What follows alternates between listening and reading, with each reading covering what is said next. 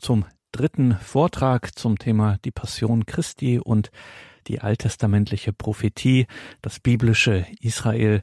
Zu dieser Sendung grüßt Sie alle herzlich Gregor Dornis. Dies ist eine Sendung mit Pater Francisco Sunderland. Francisco Sunderland gehört der Gemeinschaft der Legionäre Christi an und in der diesjährigen Fastenzeit betrachtet er für uns die Voraus Bilder des von Christen sogenannten Alten Testaments, also der hebräischen Bibel, des biblischen Israel, betrachtet Pater Francisco Sunderland diese Vorausblicke auf das erlösende Leiden und Sterben Jesu Christi, auf das wir ja in der österlichen Bußzeit, die wir Fastenzeit nennen, ja zugehen.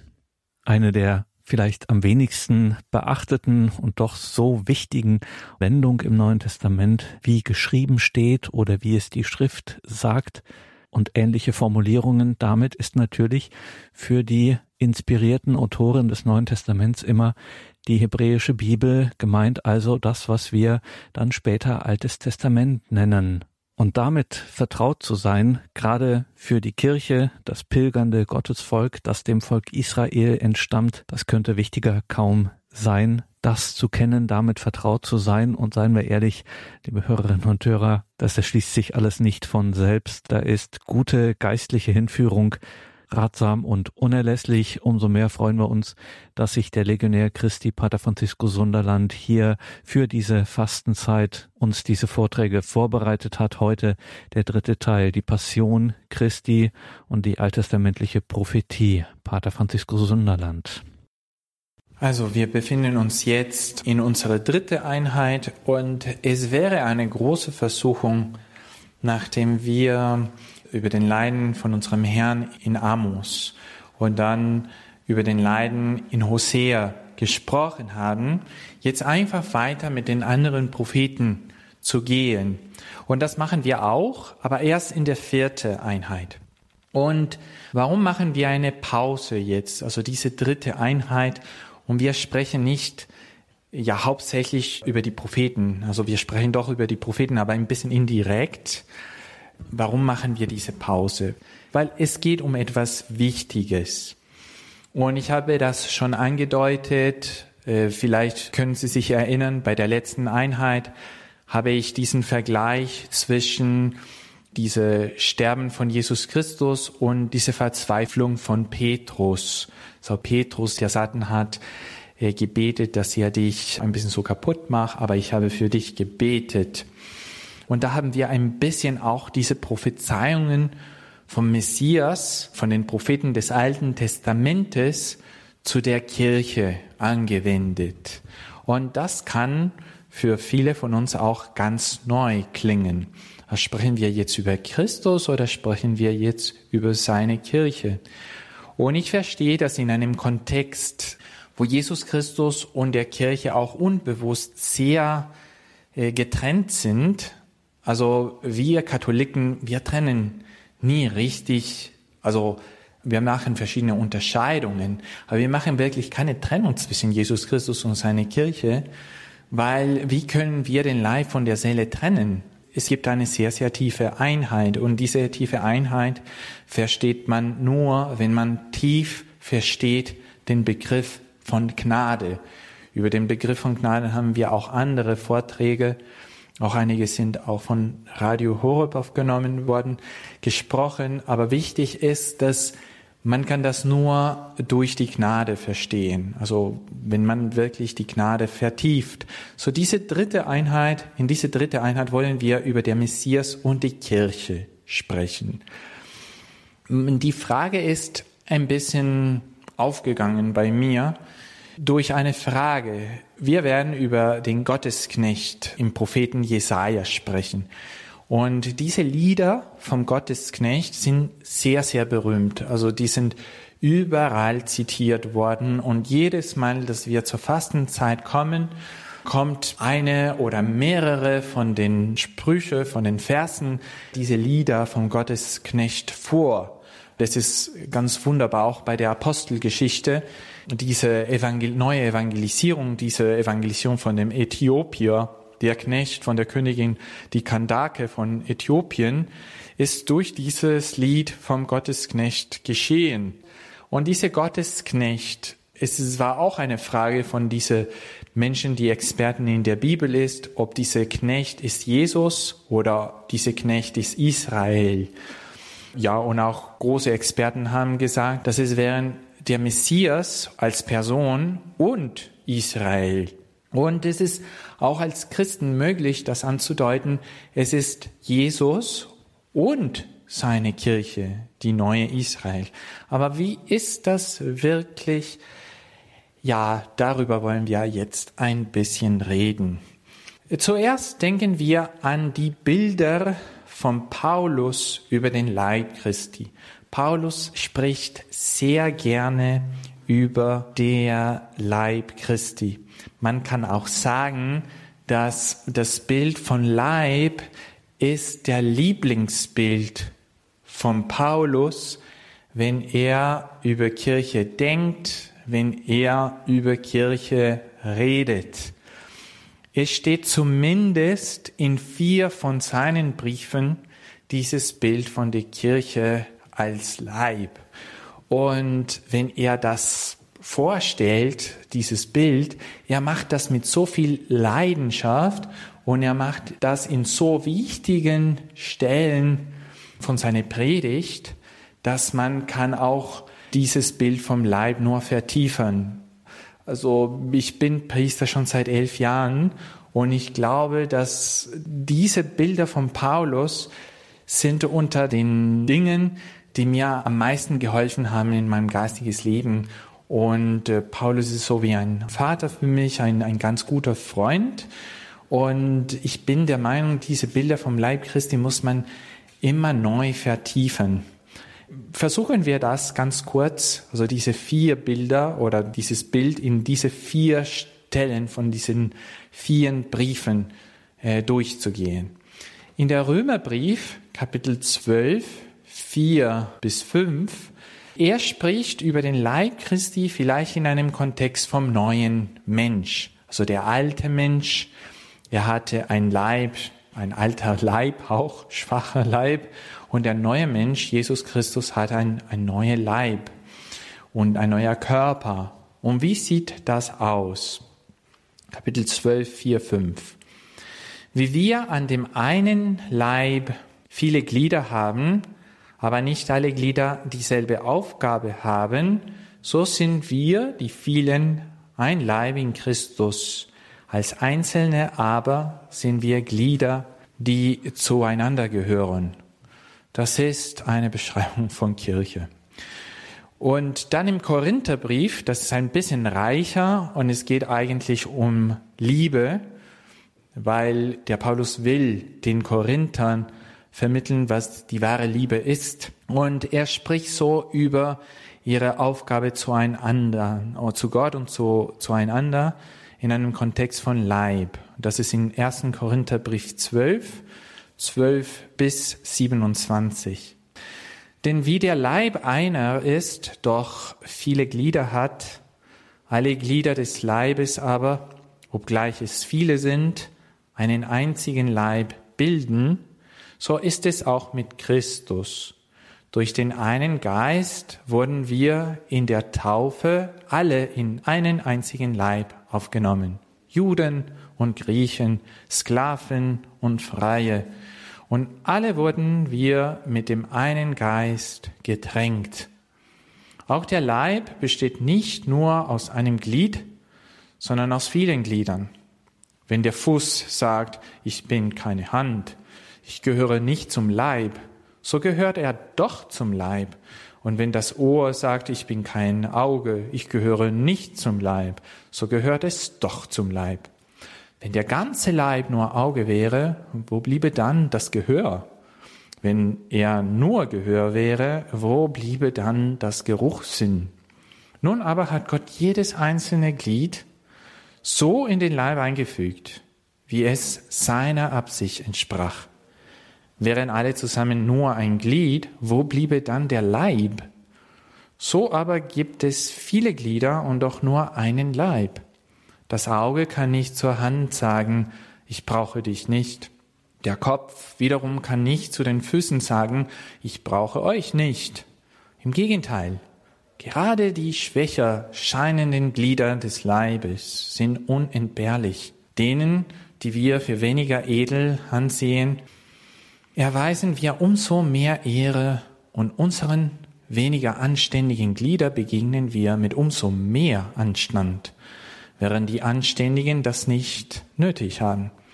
Gott aber hat den Leib so zusammengefügt, dass er dem benachteiligten Glied umso mehr Ehre zukommen ließ, damit im Leib kein Zwiespalt entstehe, sondern alle Glieder einträchtig füreinander sorgen.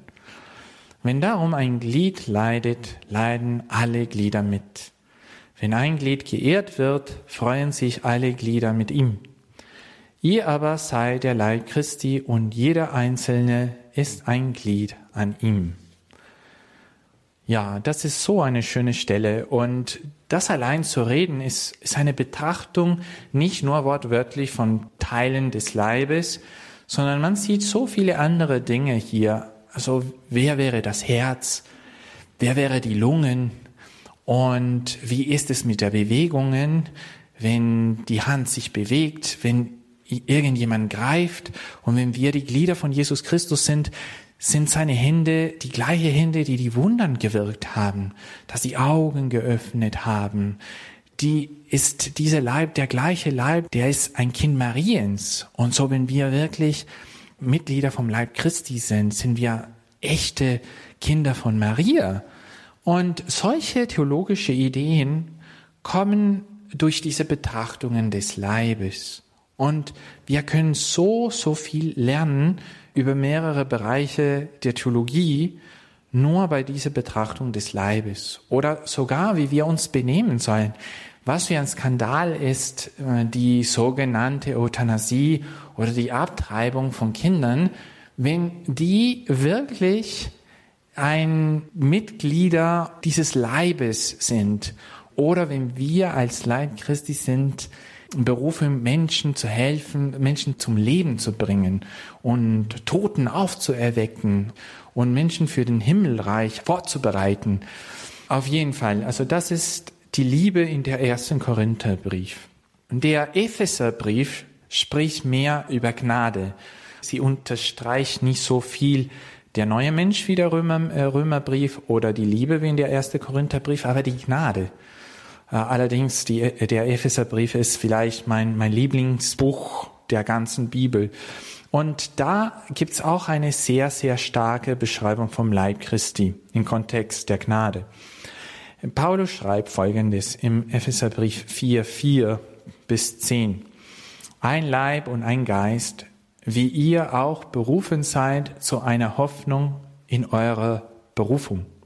Ein Herr, ein Glaube, eine Taufe, ein Gott und Vater aller, der über allem und durch alles und in allem ist. Die Gnadengaben im Dienst der Einheit der Kirche. Aber jeder von uns empfängt die Gnade in dem Maß, wie Christus sie ihm geschenkt hat. Deshalb heißt es, er stieg hinauf zur Höhe und erbeutete Gefangene, er gab den Menschen Geschenke. Wenn es heißt, er stieg aber hinauf, was bedeutet dies anderes, als dass er auch zur Erde herabstieg?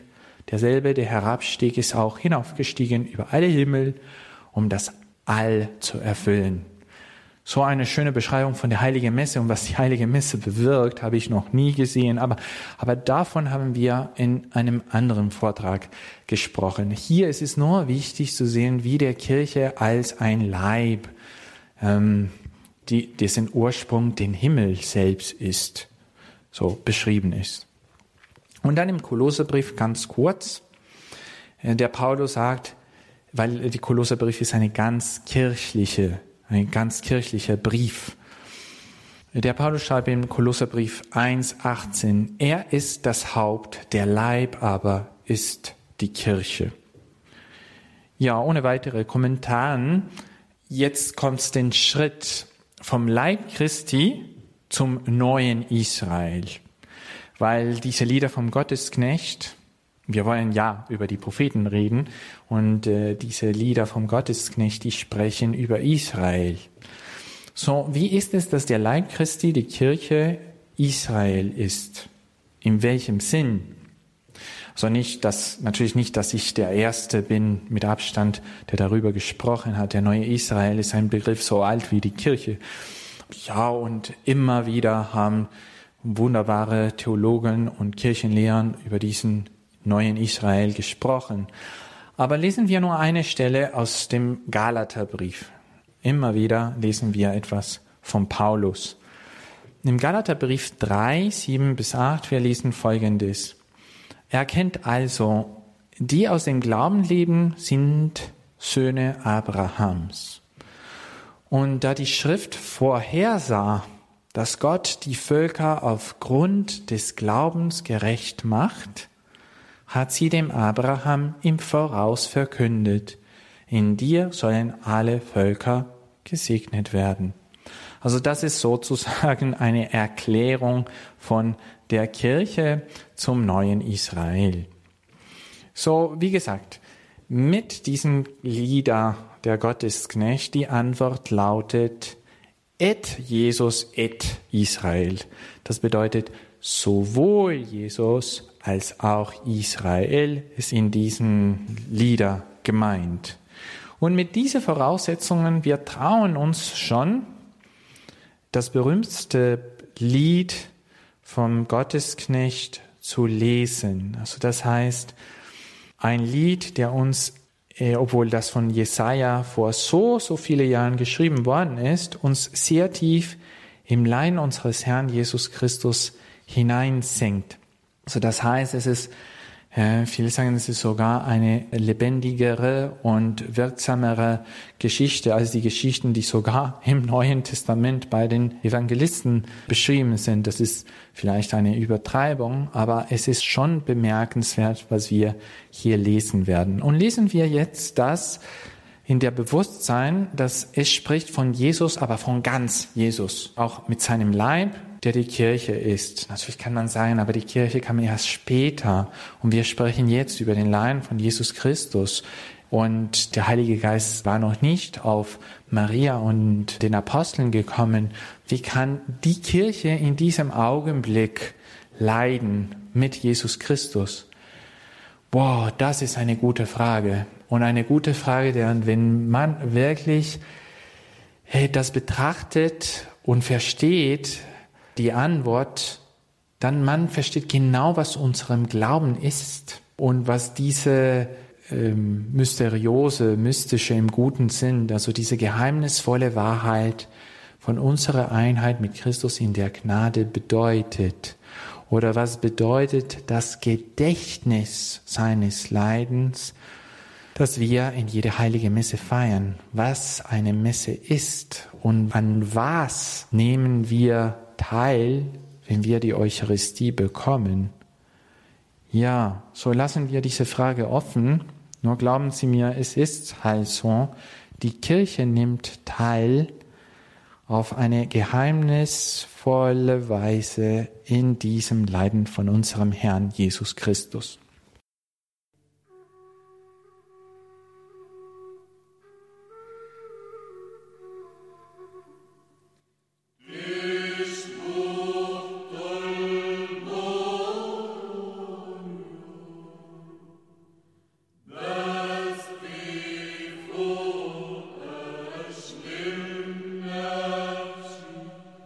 Ungewohnte Klänge an diesem Abend in der Credo-Sendung. Passionslieder aus dem Libanon hören wir heute. Das hat natürlich einen besonderen Grund. Diese Reihe, die wir hier hören mit Pater Francisco Sunderland von den Legionären Christi, betrachtet die Passion Christi und die alttestamentliche Prophetie. Jetzt lesen wir der vierte Lied des Gottesknecht von Jesaja. Das befindet sich in Jesaja Kapitel 52 und Kapitel 53. Siehe, mein Knecht wird Erfolg haben. Er wird sich erheben und erhaben und sehr hoch sein. Wie sich viele über dich entsetzt haben, so entstellt sah er aus, nicht mehr wie ein Mensch. Seine Gestalt war nicht mehr die eines Menschen. So wird er viele Nationen entzünden, Könige schließen vor ihm ihren Mund. Denn was man ihnen noch nie erzählt hat, das sehen sie nun. Was sie niemals hörten, das erfahren sie jetzt. Wer hat geglaubt, was wir gehört haben? Dem Arm des Herrn, wem wurde er offenbar? Vor seinen Augen wuchs er auf wie ein junger Spross, wie ein Wurzeltrieb aus trockenem Boden. Er hatte keine schöne und edle Gestalt, so dass wir ihn anschauen mochten. Er sah nicht so aus, dass wir Gefallen fanden an ihm. Er wurde verachtet und von den Menschen gemieden, ein Mann voller Schmerzen, mit Krankheit vertraut. Wie einer vor dem Mann das Gesicht verhüllt, war er verachtet. Wir schätzten ihn nicht. Aber er hat unsere Krankheit getragen und unsere Schmerzen auf sich geladen. Wir meinten, er sei von Gott geschlagen, von ihm getroffen und gebeugt. Doch er wurde durchbohrt wegen unserer Vergehen, wegen unserer Sünden zermalmt. Zu unserem Heil lag die Züchtigung auf ihm. Durch seine Wunden sind wir geheilt. Wir hatten uns alle verirrt wie Schafe. Jeder ging für sich seinen Weg. Doch der Herr ließ auf ihn treffen die Schuld von uns allen. Er wurde bedrängt und misshandelt, aber er tat seinen Mund nicht auf, wie ein Lamm, das man zum Schlachten führt, und wie ein Schaf vor seinem Scheran verstummt, so tat auch er seinen Mund nicht auf. Durch Haft und Gericht wurde er dahingerafft. Doch wen kümmerte sein Geschick? Er wurde vom Land der Lebenden abgeschnitten und wegen der Vergehen meines Volkes zu Tode getroffen. Bei den Frevlern gab man ihm sein Grab und bei den Reichen seine Ruhestätte, obwohl er kein Unrecht getan hat und kein trügerisches Wort in seinem Mund war. Doch der Herr hat gefallen an dem von Krankheit zermalmten. Wenn du Gott sein Leben als Schuldopfer einsetzt, wird er Nachkommen sehen und lange leben. Was dem Herrn gefällt, wird durch seine Hand gelingen. Nachdem er vieles ertrug, erblickt er das Licht. Er sättigt sich an Erkenntnis. Mein Knecht, der Gerechte, macht die vielen gerecht. Er lädt ihre Schuld auf sich.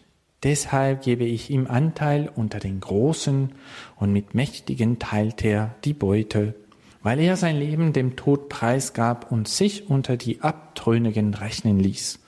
Er hob die Sünden der vielen auf und trat für die Abtrünnigen ein. Das war der vierte Lied des Gottesknecht. Und wie gesagt, das ist ganz wunderbar, ganz bewegend.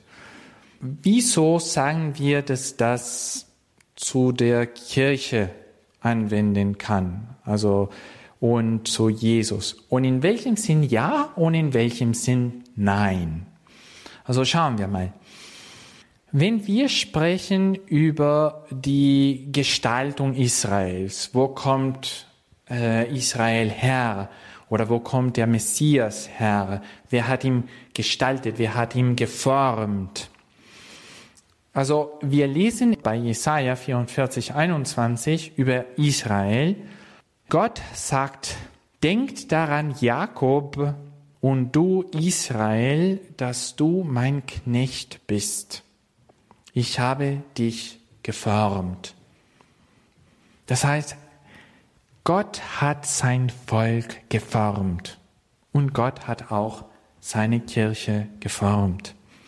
Und mit dem Gesalbten ist es genauso. Versuchen Sie diesen Parallelismus zu sehen. In Jesaja 49,5 lesen wir über den Messias. Jetzt aber hat der Herr gesprochen, der mich schon in Mutterleib zu seinem Knecht geformt hat. So wie Israel ist der Messias von Gott geformt, von Gott gestaltet. Aber nicht nur die Gestaltung, sondern auch die Erwählung. Gott hat Israel erwählt. Das lesen wir in Jesaja 41, 8. Du aber Israel, mein Knecht, Jakob, den ich erwählt habe, Nachkomme meines Freundes Abraham. Und vom Gesalbten, von dem Messias wird Folgendes gesagt in 42.1. Immer Jesaja. Siehe, das ist mein Knecht, den ich stütze. Das ist mein Erwählter. An ihm finde ich Gefallen. Ich habe meinen Geist auf ihn gelegt. Er bringt den Nationen das Recht. So, er ist der Erwählter. Und Jakob hat der Herr erwählt. Und ja, außerdem können wir Parallelismen, das heißt, so wie bei der Messias, so auch bei Israel und so auch bei der Kirche, äh, Gott bestärkt beide. Also wir können Stellen finden, wo diese Bestärkung bei Israel und bei der Messias ist. Gott verteidigt beide. Gott ehrt beide. Israel wird von Gott geehrt. Der Messias wird von Gott geehrt. Ich kann Ihnen auch die Beispiele geben, wo sich in der Bibel sich befinden. Aber sonst, äh, sonst kommen wir nicht wirklich zu Ende mit diesem Vortrag. Und äh, ja, wir halten uns nicht an den Zeiten an. Aber der Messias wird mit seinem Geist erfüllt, mit dem Geist Gottes erfüllt. Und Israel wird auch mit dem Geist Gottes erfüllt. Beide, Israel und der Messias, der Gesalbte, werden Licht für die Völker. Beide sind Trägern des Wortes. Und beide sind Leiter zum Herrn. Also man steigt beide, um zum Herrn zu kommen. Aber natürlich muss man auch sagen, dass es gibt einige Punkte, wo Israel Abschied von dem Gesalbten nimmt. Also der Gesalbte, der Messias, ist ganz für Gott. Aber Israel ist nicht immer ganz für Gott. Wir können das so übersetzen als diese dunkle Seite der Kirche. Also ich würde das nicht so dunkle Seite der Kirche nennen, sondern ich würde das so die dunkle Seite in den Herzen der Menschen, die diesen Menschen von der Kirche entfernt. Weil die Kirche ist heilig, das glauben wir auch, das ist in unserem Glaubensbekenntnis. Aber die sind trotzdem Mitglieder der Kirche, auch wenn nicht aktive Mitglieder der Kirche. Und da sieht man, dass alles, was über den Messias gesagt worden ist oder werden kann, ist nicht so ganz eins zu eins äh, zu der Kirche anwendbar. In welchem Sinn? Und hier gibt es auch Beispiele in der Bibel, genau mit ganz genauen Zitaten, aber ich sage das nur allgemein. Äh, der Messias ist voll Hoffnung und in Israel gibt es Hoffnungslosigkeit. Der Messias ist ganz, ganz gehorsam. Und äh, Israel, der alte und der neue Israel, ist rebellisch und es ist aus Sündern gemacht. Und bei der Messias gibt es diese Eigenschaft von Zuhören. Er hört zu wie ein Jünger. Und bei Israel sehen wir so viel Blindheit. Und Israel ist manchmal auch taub. Nicht nur blind, sondern auch taub. Und ähm, der Messias ist so geduldig im Leiden. Und das sehen wir bei Jesus, der, der Lamm Gottes, wirklich der Lamm Gottes. Und in Israel gibt es Unwilligkeit zum Leiden. In der ganzen Geschichte von Israel Unwilligkeit zum Leiden.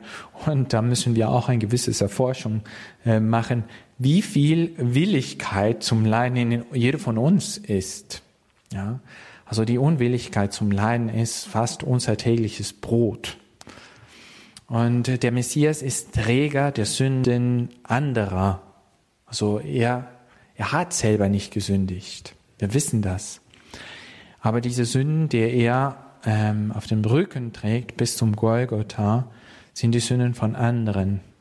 Und wenn Israel leidet, wenn die Kirche leidet, sie leidet wegen der eigenen Sünden. Also in diesem Sinn, im Sinn, also ich wiederhole das.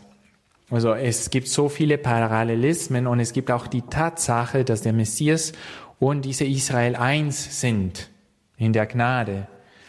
Aber was ich jetzt rede, ist, wenn die, in welchen Punkte sind die nicht eins? So, man sagt, Jesus Christus ist uns ähnlich geworden in alles und in allem außer der Sünde. Und das ist genau, was man meint. Also natürlich, die Kirche sündigt oder die Mitglieder der Kirche sündigen. Jesus Christus sündigt nicht. Oder die Kirche äh, sündigt auch nicht. Sie ist heilig. Die Kirche sündigt nicht, äh, indem die Mitglieder der Kirche, die sündigen, haben sie sich auch von der Kirche entfernt. Also eine Sünde ist nicht nur, äh, es ist nicht nur gegen Gott, sondern es ist auch gegen die Kirche. Und noch eine Eigenschaft, der Messias erlöst. Das ist seine Eigenschaft. Er ist der Ritter, er erlöst. Und Israel wird erlöst. So ein bisschen so mehr passiv. Der Messias ist aktiv.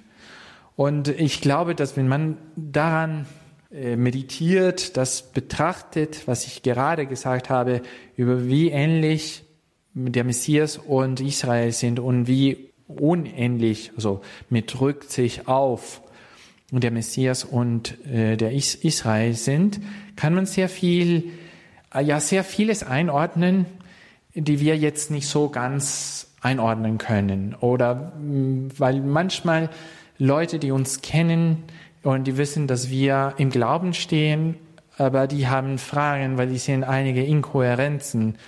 Wie kannst du als Christ oder als Katholik behaupten, dass die Kirche ist heilig, wenn das und das und das geschehen ist. Und dann vielleicht diese Fortbildungen von Radio Horeb können uns auch die Werkzeuge geben, nicht um Menschen zu überreden, sondern um wirklich die, die Wahrheit tiefer zu verstehen und die Wahrheit tiefer zu sehen, so dass wir, wie der heilige Petrus sagt in seinen Briefen, dass wir wirklich Kunde über unseren Glauben auf eine sehr tiefe Weise geben können. Hm, ich habe keinen Zweifel, dass unser katholischen Glauben die Wahrheit ist.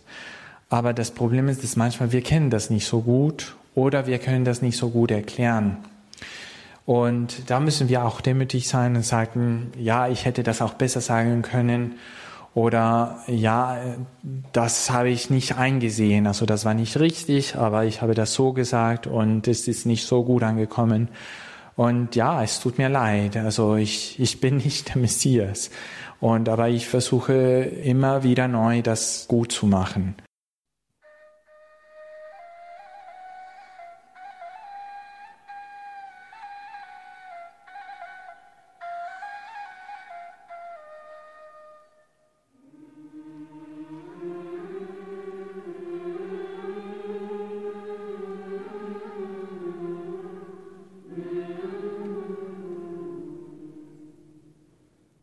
So, bevor wir diese Einheit äh, schließen, nur noch ein Zitat auf dem Hebräerbrief. Ich glaube, dieses Zitat aus dem Hebräerbrief ist eine sehr, sehr gute Zusammenfassung für diese Einheit zwischen Jesus Christus und seine Kirche, zwischen Israel und der neue Israel und der Messias und Jesus Christus, weil es ist auch ausdrücklich so gewollt von der Autor des Hebräerbriefes. Und ja, diese Stelle habe ich schon in einem anderen Vortrag von Radio Horeb erwähnt. Also so, so reich und so schön. Und wie gesagt, es befindet sich im Hebräerbrief Kapitel 11, 33 bis 40. Sie haben aufgrund des Glaubens Königreiche besiegt, Gerechtigkeit geübt, Verheißungen erlangt, Löwen den Rachen gestopft, Feuersglut gelöscht. Sie sind der Schärfe des Schwertes entgangen. Sie kamen zur Kraft, als sie schwach waren. Sie wurden stark im Kampf und haben feindliche Heere in die Flucht geschlagen. Frauen haben ihre Toten durch Auferstehung zurückerhalten. Andere wurden gefoltert, dass sie den Loskauf nicht annahmen, um eine bessere Auferstehung zu erlangen. Andere haben Spott und Schläge erduldet, ja sogar Ketten und Kerker. Gesteinigt wurden sie, verbrannt, zersägt, mit dem Schwert umgebracht. Sie zogen im Schafspelzen und Ziegenfällen umher, Notleiden, bedrängt, misshandelt. Sie, deren die Welt nicht wert war, irrten umher in Wüsten und Gebirgen, in den Höhlen und Schluchten des Landes. Doch sie alle, die aufgrund des Glaubens besonders anerkannt wurden, haben das Verheißene nicht erlangt, weil Gott für uns etwas Besseres vorgesehen hatte, denn sie sollten nicht ohne uns vollendet werden. Also wenn das nicht so deutlich war beim Lesen, es geht hier um die Beschreibung von Menschen, die in, der, in dem Alten Testament geglaubt haben, also diese Nachfolgern von Abraham im Glauben. Die gehörten noch nicht zu Christus, ja auf die Weise, die, was weiß ich, Maria gehört hat, durch den Leiden unseres Herrn Jesus Christus, durch, durch diese Verdienste seines Leidens und Sterbens und seine Auferstehung. Aber die waren die Männer ungefähr, die Jesus Christus von diesem Totenreich losgesprochen hat oder, oder errettet hat diese Menschen auf den Weg von Abraham.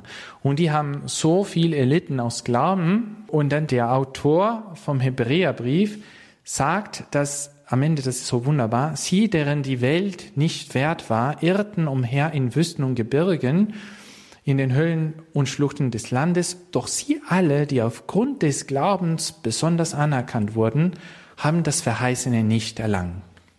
Das ist eben, was ich äh, gesagt habe. Weil Gott für uns etwas Besseres vorgesehen hatte. Was ist etwas Besseres?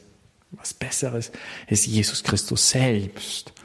Denn sie sollte nicht ohne uns vollendet werden. Also das, das, was hier beschrieben ist, ist wirklich das alte Israel. Israel in, äh, auf Englisch sagt man in its best. Also das heißt, also das Beste, das Edleste, das, das Allerbeste von Israel von aller Zeiten. Israel, der glaubt. Israel vom Herrn. Israel, der Herr geliebt hat und auserwählt hat und alle diese Eigenschaften. Also besser geht's nicht anscheinend. Und die sind noch nicht zum verheißenen Land gekommen, die für uns reserviert worden ist, für uns Christen. Und es ist wirklich den Ziel vom Autor der Hebräerbrief, vom Schriftsteller, uns zu überzeugen, uns zu zeigen, was für einen wunderbaren Glauben wir haben und was für wunderbare Verheißungen wir erlangt haben durch unseren Herrn Jesus Christus.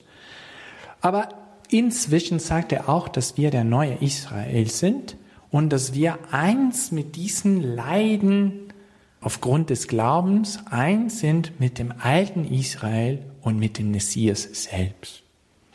Ja, gelobt sei Jesus Christus und dann wir sehen uns gleich für den letzten Vortrag oder für die letzte Einheit.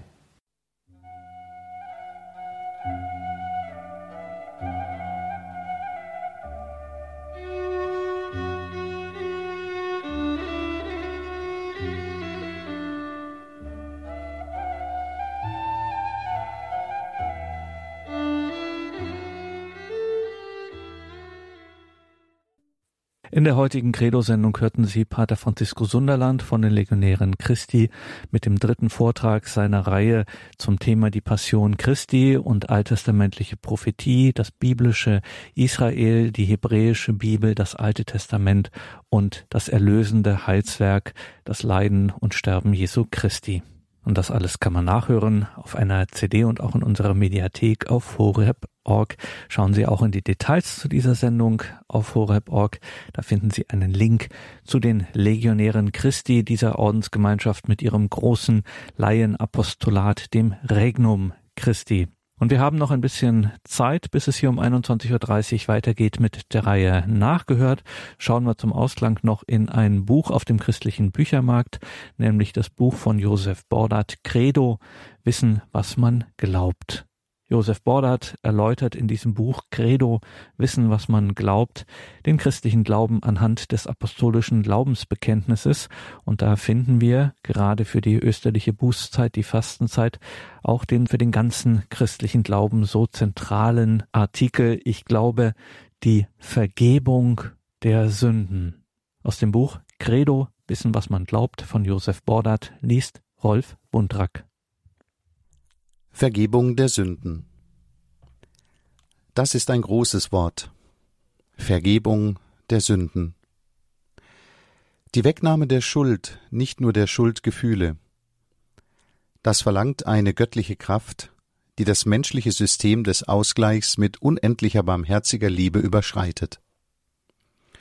Das verlangt aber auch die menschliche Stärke, ein Bewusstsein für Sündhaftigkeit und Erlösungsbedürftigkeit zu entwickeln. Ohne Einsicht in die Notwendigkeit von Vergebung kann diese nicht geschehen. Wer meint, es gäbe nichts zu vergeben, dem wird auch nicht vergeben. Logisch. Aber heute offenbar nicht mehr ganz selbstverständlich. Jesus ist gekommen, um uns von Schuld und Leid zu befreien, von der Sünde und vom Sold der Sünde, dem Tod. Indem er im Namen Gottes die Sünden vergibt, befreit er zugleich von Schmerz, Leid und Tod. Nicht in dem Sinne, dass einem Christen objektiv nichts mehr zustößt, sondern vielmehr so, dass er weiß, auch in der Not geborgen zu sein in Gottes Liebe. Bewahre mich in der Not, so heißt es in einem Kirchenlied, nicht von der Not. Wenn Jesus Sünden vergibt, dann oft im Kontext von Heilungswundern. An die Stelle des Tun-Ergehen-Zusammenhangs der jüdischen Tradition Leid ist die verdiente Strafe für Sünde, tritt ein neuer Konnex der Freiheit. Sünde und Leid, Schuld und Schmerz werden dem Menschen genommen. Ein Skandal, der Skandal des Neuen, des neuen Bundes, der neuen Beziehung zwischen Gott und Mensch. Der Mensch hilft dabei durch seinen Glauben mit. Dein Glaube hat dir geholfen, sagt Jesus oft und bezieht den Geheilten damit aktiv in seine Heilung ein. Den Glauben jedoch erhält der Mensch aus der Gnade und Liebe Gottes. Vergebung der Sünden ist möglich, bei Gott, durch Christus. Aus dieser Glaubenswahrheit wurde ein Sakrament, die Beichte, in der die Vergebungsbereitschaft des Herrn sich gleichsam in seiner Kirche fortsetzt. Das Sakrament der Versöhnung setzt von unserer Seite die Reue und den Willen zu Buße und Umkehr voraus. Dazu ist es unerlässlich, sich über seine Sünden klar zu werden. Es gibt, wie bereits angedeutet, nur eine Sünde, die nicht einmal Gott vergeben kann. Die Haltung, man selbst sei frei von Sünde und Schuld und habe die Vergebung Gottes nicht nötig. Wir müssen uns prüfen, unser Gewissen an den Normen spiegeln, die es bilden sollen. Die Ethik Jesu ist dabei zentral. Die Seligpreisungen, das Grundgebet Vater Unser und die von ihm vorgelebten christlichen Tugenden Glaube, Hoffnung, Liebe, vor allem die Liebe aber auch das, was anthropologisch, christliches Menschenbild und in Anbindung an naturrechtliche Grundlagen, zehn Gebote, aus der Bibel entnommen werden kann, ist für die Gewissensbildung relevant und damit auch für die Gewissensprüfung. Schließlich auch das, was in der kirchlichen Tradition hinzugewonnen wurde, etwa die Anbindung der vier weltlichen Tugenden Tapferkeit, Besonnenheit, Klugheit, Gerechtigkeit, an die kirchliche Morallehre. All das dient dazu, die Erfüllung des dreifachen Liebesgebots Gottesliebe, Nächstenliebe, Selbstliebe in unserem Leben zu prüfen. Wie ist mein Verhältnis zu Gott, zum Mitmenschen, zu mir selbst? Wer sich an diesem Prüfschema ausrichtet, wird sich seiner Sünden bewusst und macht damit den ersten Schritt zur Vergebung und Versöhnung. Es gibt kaum etwas Schöneres, als gesagt zu bekommen, Deine Sünden sind dir vergeben. doch sollten wir dabei stets mithören, geh und sündige von nun an nicht mehr. Rolf Wundra Glas aus Josef Bordats Buch Credo Wissen, was man glaubt. Liebe Hörerinnen und Hörer, auch dazu finden Sie natürlich Hinweise in den Details zu dieser Sendung auf horeb.org. Josef Bordat, Credo, Wissen, was man glaubt, erschienen im Lepanto Verlag. Und damit geht unsere heutige Credo-Sendung auch zu Ende. Danke Ihnen allen fürs Dabeisein. Danke vor allem, dass Sie auch in diesen Tagen und diesen Zeiten an uns denken mit Ihrem Gebet, mit Ihrem Opfer, mit Ihrer Spende, dass wir hier in der Gebets- und Glaubensgemeinschaft gemeinsam unser Leben mit Gott hier bei Radio Horeb teilen, miteinander und füreinander im Gebet einstehen. Das alles wäre nicht möglich ohne Ihr Gebet und Ihre Spende. Ein herzliches Vergelt's Gott Ihnen allen. Alles Gute und gottesreichen Segen wünscht Ihr Gregor Dornis.